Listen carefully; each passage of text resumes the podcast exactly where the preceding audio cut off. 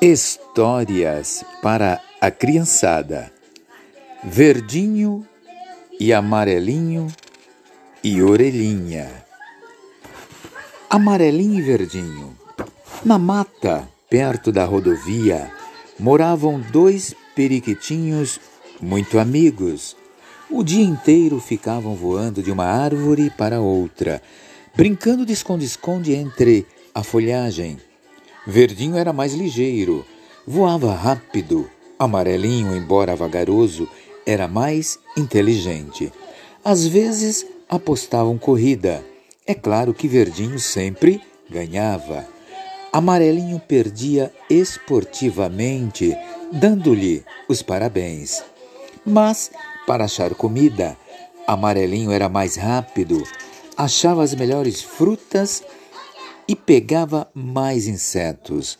Viviam harmoniosamente como se fossem dois bons irmãos. Era bonito vê-los perto da rodovia, tagarelando, tagarelando o dia inteiro. Um dia, um caçador ia atirar em amarelinho. A sorte é que Verdinho percebeu em tempo, salvando o amiguinho de morte certa. Havia uma palmeira que era o lugar preferido. Nela pousavam e ficavam apreciando o movimento. Eram caminhões e carros passando o tempo todo. Quando passava caminhão com porcos, cavalos, galinhas, eles se perguntavam por que os humanos transportavam animais. Um dia deram risada quando de um caminhão fugiu um monte de coelhinhos brancos.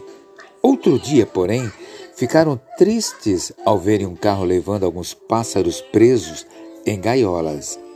Será que os homens gostariam de ficar presos? A vida, porém, era boa. Não se preocupavam com muita coisa, só voavam, comiam e conversavam. Também gostavam de dormir, mas, mas nem sempre tudo dá certo. Um dia Verdinho convidou Amarelinho para apreciarem o movimento na estrada. Voaram para lá. O vento havia derrubado galho de verdinho e ele, como era mais rápido, pousou no de amarelinho. Aí começou a briga. Da briga vieram as bicadas, das bicadas passaram a se perseguir. Verdinho, depois de dar uma forte bicada no companheiro, quis fugir para o outro lado da estrada. Voou baixo Amarelinho foi atrás. Nisso, vinha um carro em alta velocidade e os dois foram bater contra o para-brisa.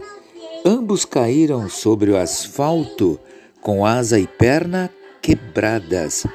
A sorte deles é que no carro havia um ornitólogo, um homem que estuda as aves. Ajuntou-os e levou-os com ele para curá-los. Como eram fortes, poucas semanas depois já estavam bons para voar de novo. O ornitólogo, ao passar pela mesma estrada, deixou-os na mata em que viviam.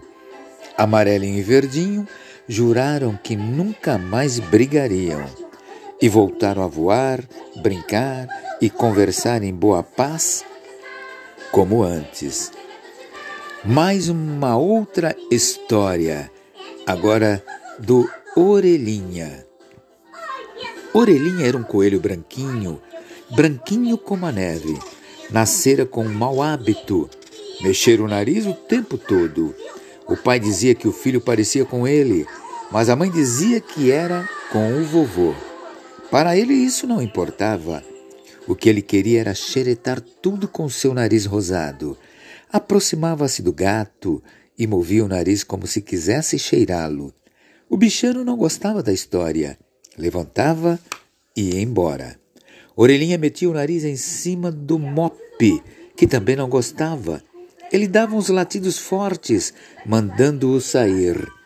E assim era todo dia e com todos os outros animais.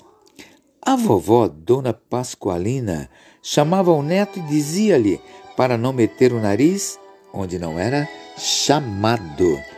Isso é muito feio, orelhinha. Além disso, um bicho poderia ficar com raiva e machucá-lo. Mas vovó, dizia a Orelhinha, eu quero conhecer todos e ser amigo deles. Vamos fazer um trato, falou Dona Pascoalina. A Páscoa está perto. Comporte-se e você me ajudará a entregar os chocolates. Com isso, você poderá fazer muitas amizades. Orelhinha aceitou o trato. Foi o coelhinho mais comportado da família. Chegou a Páscoa. Dona Pascoalina botou-lhe no pescoço um laço vermelho, arranjou-lhe uma cestinha com chocolates e levou-o junto a distribuir ovos e coelhinhos de chocolate.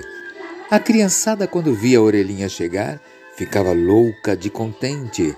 Era uma alegria geral. Faziam amizade logo, logo e queriam brincar o tempo todo. Naquele dia fez tantas amizades que até cansou.